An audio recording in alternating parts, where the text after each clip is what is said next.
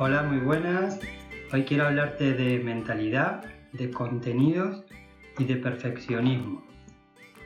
Es a la hora de crear un negocio, de exponerse, de superar bloqueos, de tener este negocio con marca personal generalmente en el que tú eres parte de, ese valor importante de lo que ofreces, el tema de mentalidad es brutal. es muy importante poder gestionar esos bloqueos internos para poder exponernos y para poder encontrar el camino que queremos recorrer. Te lo voy a explicar con un caso real, con mi caso de podcast, cuando yo empecé con mi podcast, pero eso te puede servir igual para publicar en LinkedIn, para publicar en YouTube, para publicar en cualquier red. El caso es que como no trabajes el bloqueo interno, es muy difícil encontrar el camino externo. Por eso eh, me pongo en primera persona para que lo veas reflejado, como cual también he tenido que superar mis propios límites, mis propios bloqueos, a la vez que encontrar un punto en que ese avance lo pueda disfrutar, porque si constantemente vas sufriendo, lo más probable es que termines eh, evadiendo ese camino, abandonando o, al final y al cabo puedas perder incluso la ilusión por algo que te apasiona. Cuando inicié el podcast, claro, cosas que te empiezas a preguntar, el nombre, la estrategia, los contenidos, a quién entrevistas y a qué tipo de tips puedes generar. ¿Qué es lo más importante? Es conectar con lo que tú eres, con lo que a ti te apasiona, a qué tipo de persona quieres ayudar y volcarle contenido útil. En mi caso, empecé por entrevistas. Digo, a mí me gusta el desarrollo personal, me gustan los negocios y puedes ver en el historial de mi podcast que hasta muy, digamos, creo que pasó como 30 episodios o algo así, hasta que me animé a poderlo hacer en directo. No es que no quería, es que al final cuando intentaba grabar yo solo me costaba mucho más. Mira ahora, estoy grabando en vídeo y en podcast a la vez y lo que para una persona puede ser algo más fácil, para otra puede ser muy difícil. Y eso puede ser incluso hasta escribir un post en LinkedIn, que dice, vale, escribir no te ve nadie, no te tienes que exponer, incluso puedes poner la foto de, una, de un banco de imágenes y todo vale. Pero en esto de, de exponerse hay un criterio, por así llamarlo, que es el miedo al fracaso la autoexigencia. Por eso te, decía de que te iba a hablar de perfeccionismo. Hay veces que con un artículo o con un programa, con lo que más te conecte, quieres quedar bien, crear marca, captar clientes, conectar, tener el nicho. Y hay veces que necesitas exponerte y recorrer el camino para encontrar lo que le llaman tu acento, no solo tu forma de hablar, sino tu contenido que tú sientes, que dices, aquí soy bueno, aquí me sale de forma natural, aquí aporto mucho. Y por otro lado, ese de que tú eres bueno, de que aportas mucho, no te tienes que auto boicotear tú, porque eso te lo va a decir el mercado. tú lanzas el contenido con la mejor intención y a medida que vas viendo la atracción que tiene en el mercado, irás validando. A lo mejor tienes dos contenidos y piensas, este va a ser más útil que este otro. Lanza los dos y ya dirá la gente que te sigue qué le interesa más. Esa es una gestión del perfeccionismo. Cuando lancé mi primer episodio del podcast no sabía ni cómo lo iba a grabar. Entonces le puse fecha y lo lancé. Grabé, lo grabé con Zoom y lo puse en marcha. Voy a aprovechar también para explicarte cómo hago mi podcast para que si quieres lanzarlo en formato podcast, tú también tengas el mismo proceso o por lo menos te puedas apoyar en el proceso que hago yo. Pero lo que más me interesa, aparte de que tengas una guía para hacer un podcast, es que a nivel mental, sea en la red, la red social que sea, en la plataforma que sea, te sirva este contenido para gestionar esos bloqueos internos. Entonces, un tips a nivel de contenido, que me gusta mucho lo que dice Gary Vee, que él dice, no seas el anuncio del New York Times, ser New York Times en sí mismo.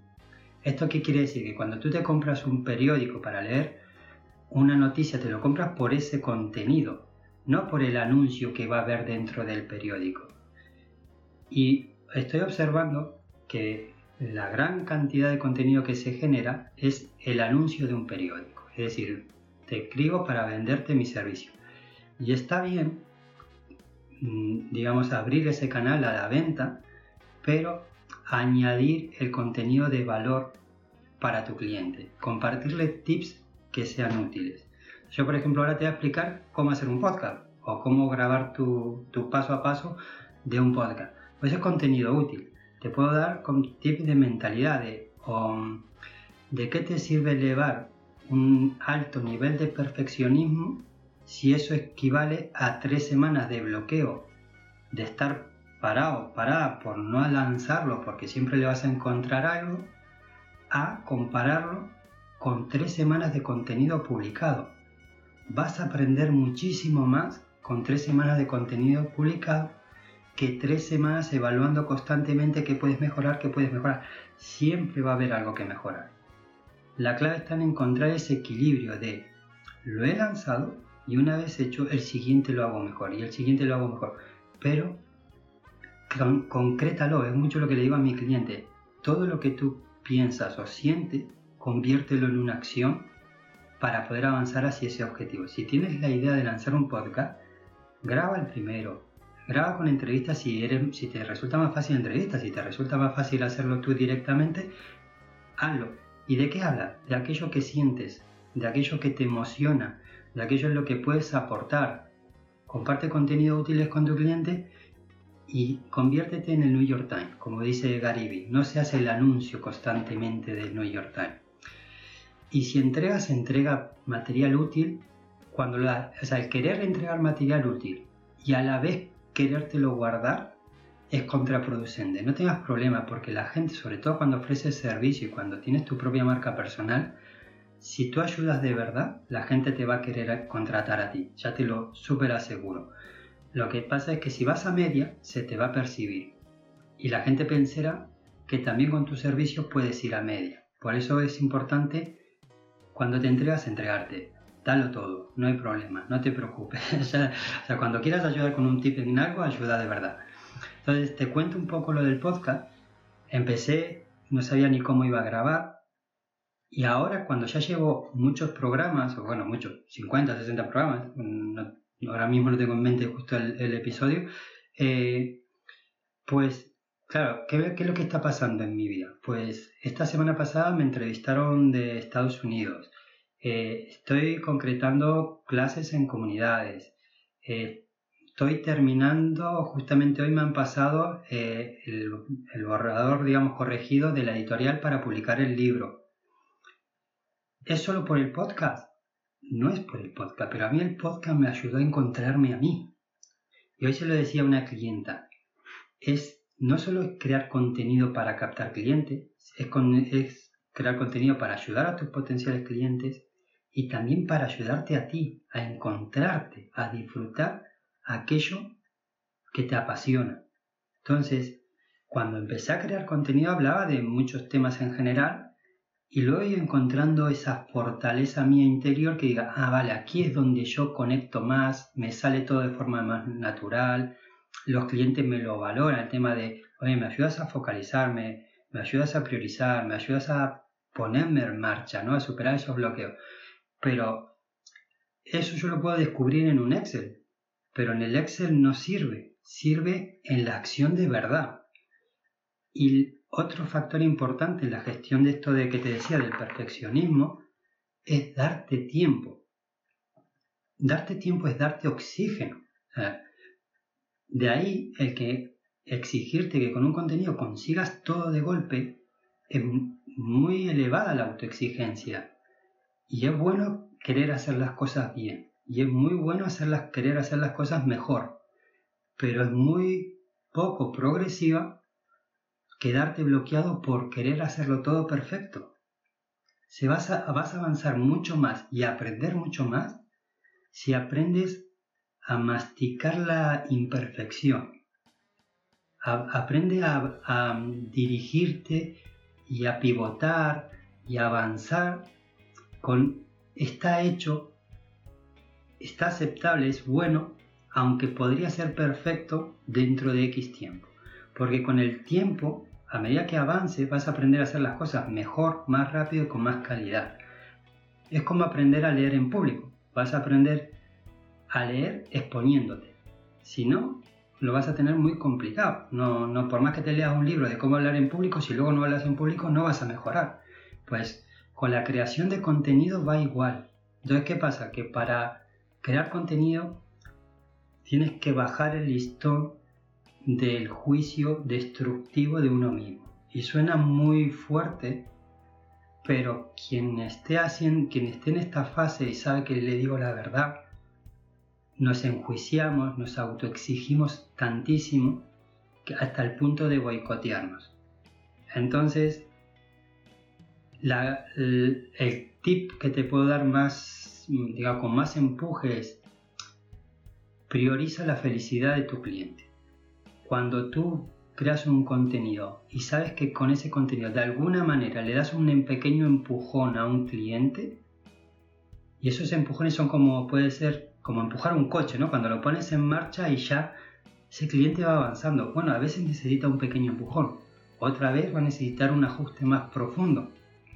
Y tú puedes estar en su radar, pero vas a estar en el radar no solo con más porcentaje de posibilidades si le aportas desde lo que sabes hacer y desde, el cariño, tips y contenido que le sean útil para aplicarlo. Entonces, te animo a que pierdas ese miedo, a que te permitas encontrar tu propia forma de, ser. Y hay veces que puedes estar incómodo o incómoda por, por, la plataforma en sí, porque dices, oye, me he lanzado a hacer vídeo, a mí el vídeo me cuesta, generalmente me cuesta mucho más, ¿no? Y por eso tengo este reto de grabarme también el podcast y compartir este reel eh, en vídeo, porque es una cosa de ponerme a prueba, de ir encontrándome eh, esa parte de superación. Pero una cosa es la incomodidad por la herramienta y otra cosa es la incomodidad porque no te conectas con lo que estás diciendo, porque estás recorriendo, un, porque has trazado un plan de negocio a nivel de marketing y de oportunidades, que dice hay una oportunidad en el mercado sobre, no sé, vender servilletas, por decirte un ejemplo, pero que la servilleta ni te va ni te viene. Es porque no sientes el proyecto. Entonces ahí es diferente. Lo de la herramienta te vas a adaptar y lo vas a superar. Lo del sentir es como estar enamorado. No puedes fingir estar enamorado. O se está o no se está, ¿no? Pues no puedes estar medio embarazada.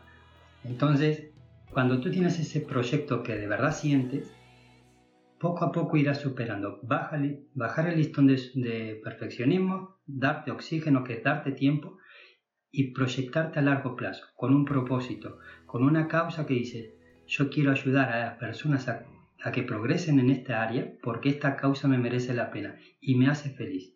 Cuando tú tienes eso, la constancia te va a acompañar porque, porque es algo natural en las personas. Cuando tienes algo que te apasiona, la motivación natural nace.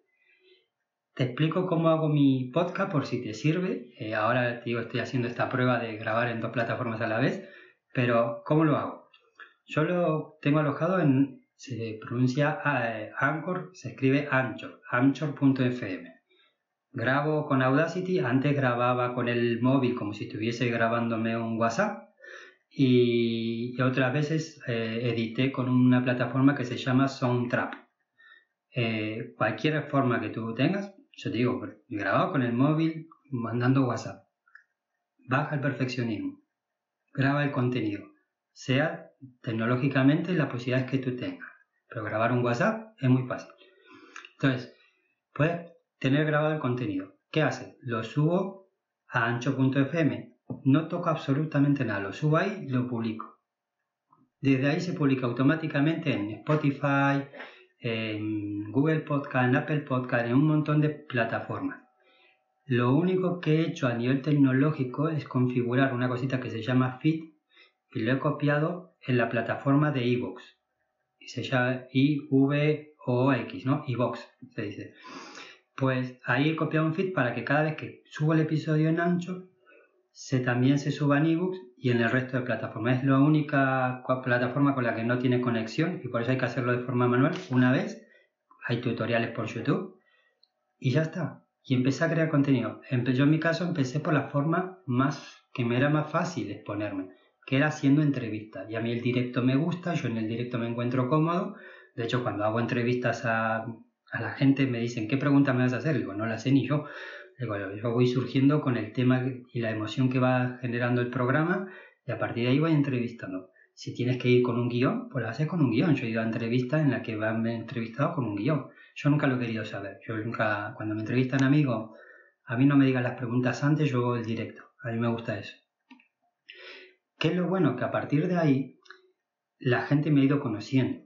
Eh, te vas haciendo marca, te vas haciendo una autoridad, va viendo que le vas haciendo útil y te van saliendo recomendaciones.